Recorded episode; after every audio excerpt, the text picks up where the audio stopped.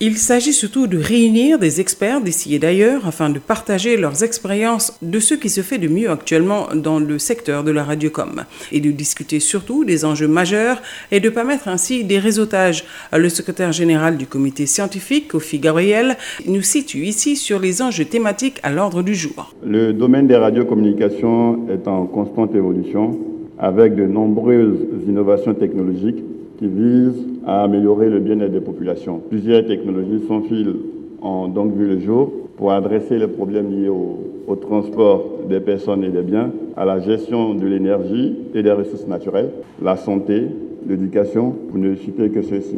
Ce forum permettra de mettre en évidence les enjeux de la gestion du spectre en Côte d'Ivoire. Selon Koulibaly Yakouba, il est le directeur de l'Agence ivoirienne de gestion des fréquences radioélectriques et maître d'œuvre de ce forum.